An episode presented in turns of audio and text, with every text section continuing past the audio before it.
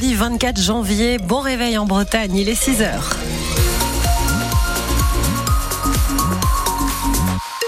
La tendance météo, c'est un temps de Toussaint avec euh, de la grisaille, quelques petites pluies faibles, de la douceur aussi. Bulletin météo complet après le journal de Justine Sauvage. Les pêcheurs bretons qui doivent rester à quai depuis lundi dernier pourraient rejoindre le cortège des agriculteurs. Alors que certains ne peuvent plus aller pêcher dans le golfe de Gascogne pendant un mois pour protéger les cétacés, euh, David Lequintrec, patron d'un filayeur l'orienté, confirme en effet que certains pêcheurs vont rejoindre la mobilisation euh, des agriculteurs et notamment celle de la coordination rurale devant la préfecture à Rennes demain matin. Les pêcheurs qui ont reçu hier à Lorient la visite de Jordan Bardella, le président du Rassemblement national est clairement en campagne pour les élections européennes, Audrey Tison. Pas de balade en mer pour Jordan Bardella. Il vient rencontrer des pêcheurs bloqués à quai pendant un mois sur décision du Conseil d'État pour protéger les dauphins. David Lequintrec est particulièrement remonté. On n'a plus aucune visibilité, que ce soit avec l'acharnement euh, de l'administration, la persécution des ONG écolos. On n'est plus du tout aidé par l'État français. Hein. Ils vont dans le sens de l'Europe. À l'heure actuelle, c'est une Europe de déconstruction. Ouais, puis qui favorise les gros au détriment des petits à chaque fois. Pas spécialement les gros et des petits. Plus du modèle de pêche euh, traditionnel Et, ça c'est un vrai sujet quand même. Jordan Bardella n'hésite pas à faire le lien avec le mouvement des agriculteurs. Je pense qu'il y a aujourd'hui une convergence des colères à l'égard de la France du travail qui doit subir des normes et des contraintes toujours plus difficiles et qui sont parfois contraires au bon sens et contraires à leurs intérêts. Alors le RN est-il un parti qui butine de colère en colère comme l'affirme Gabriel Attal Question posée à Gilles Penel, conseiller régional du RN. La colère est provoquée par M. Macron et son Europe.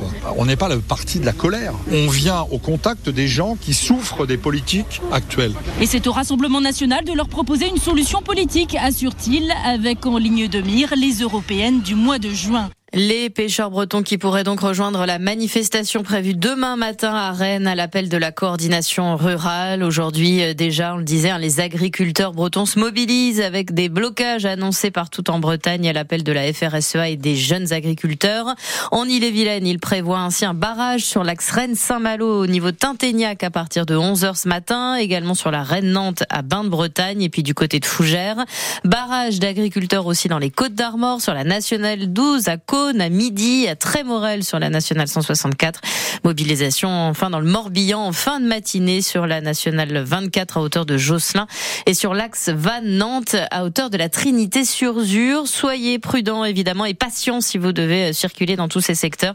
On vous tiendra informé au mieux sur France Bleu Armorique. Les agriculteurs endeuillés en Ariège après la mort d'une des leurs hier matin sur un barrage. Elle a été percutée par une voiture.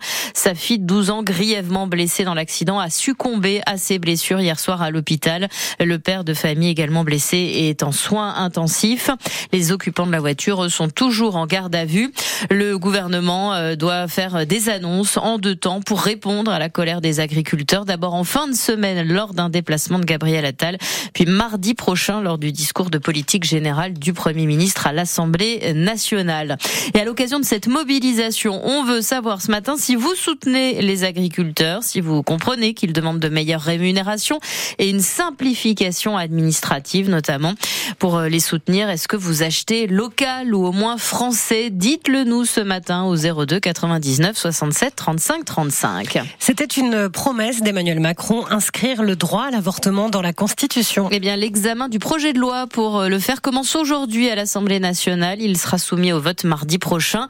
Une inscription qui est plébiscitée depuis longtemps par le planning familial, même si le combat pour l'IVG, possible jusqu'à 14 semaines de grossesse en France, ne s'arrête pas là, explique sa coprésidente en Ille-et-Vilaine, Mélissa Boutry. C'est important parce qu'effectivement, par contre, c'est qu'une étape. Elle n'est pas suffisante en l'état. On voit qu'en fait, même avec les délais actuels, les personnes sont obligées d'aller à l'étranger, ce qui nous pose question puisque du coup, on retombe sur des cercles vicieux en fait de précarité des personnes qui du coup euh, sont euh, précaires pour l'accès premier en fait à un droit à la santé sexuelle et qui du coup se retrouvent aussi plus précarisées sur le droit ensuite à l'accès à l'IVG et euh, bah, arrivent potentiellement hors délai une fois qu'elles arrivent dans les plannings familiaux et doivent ensuite partir à l'étranger, ce qui coûte encore une sacrée petite somme. On est pour qu'en tout cas l'IVG soit accessible même euh, potentiellement sans délai. Et partout dans tous les territoires et constater la différence entre les territoires ruraux et les territoires euh, urbains. Et on voit en fait qu'il y a des territoires où les personnes justement peuvent plus facilement être hors délai d'IVG légal en France parce que bah, elles sont dans des milieux ruraux, qu'elles n'ont pas accès facilement à une écoute et à un suivi médical.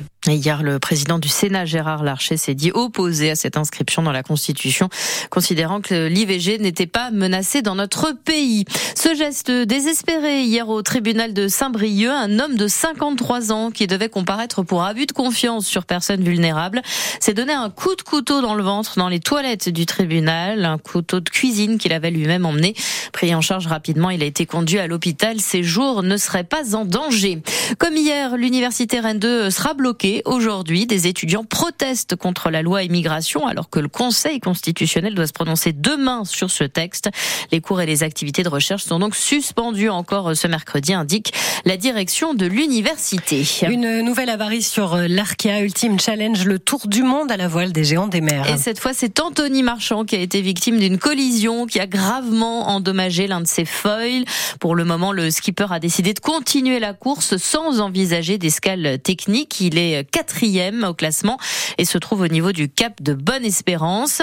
Charles Caudrelier est lui toujours en tête de la course aux confins de la zone d'exclusion antarctique, un secteur interdit aux concurrents pour leur éviter justement des accidents avec des icebergs, un danger qui est surveillé en permanence par euh, une entreprise toulousaine, CLS, euh, qui a des bureaux en Bretagne, à Plouzané, dans le Finistère, où vous vous êtes rendu, Nicolas Olivier.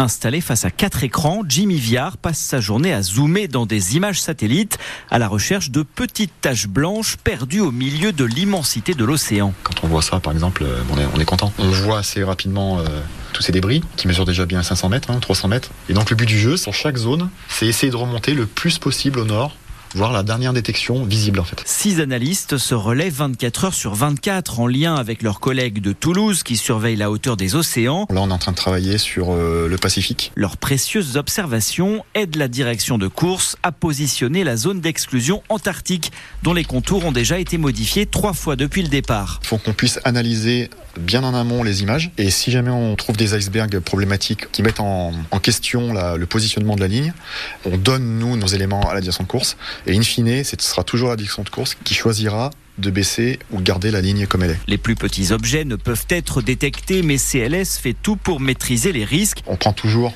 une marge de sécurité parce que on part du principe nous qu'à partir du moment où on détecte un iceberg, celui-là je sais pas combien il mesure, il mesure peut-être 100 mètres, possiblement autour de lui, sous le vent de cet iceberg-là, ben, il y a plusieurs débris. L'équipe restera en veille jusqu'à l'arrivée de tous les concurrents à Brest, mais elle pourra commencer à souffler lorsque le dernier aura franchi le Cap Horn. Et donc en tête de l'Arca Ultimate Challenge ce matin, Charles Caudrelier suit Thomas Coville et Darmel Lecléache. Les premiers skippers sont attendus à Brest normalement dans un mois.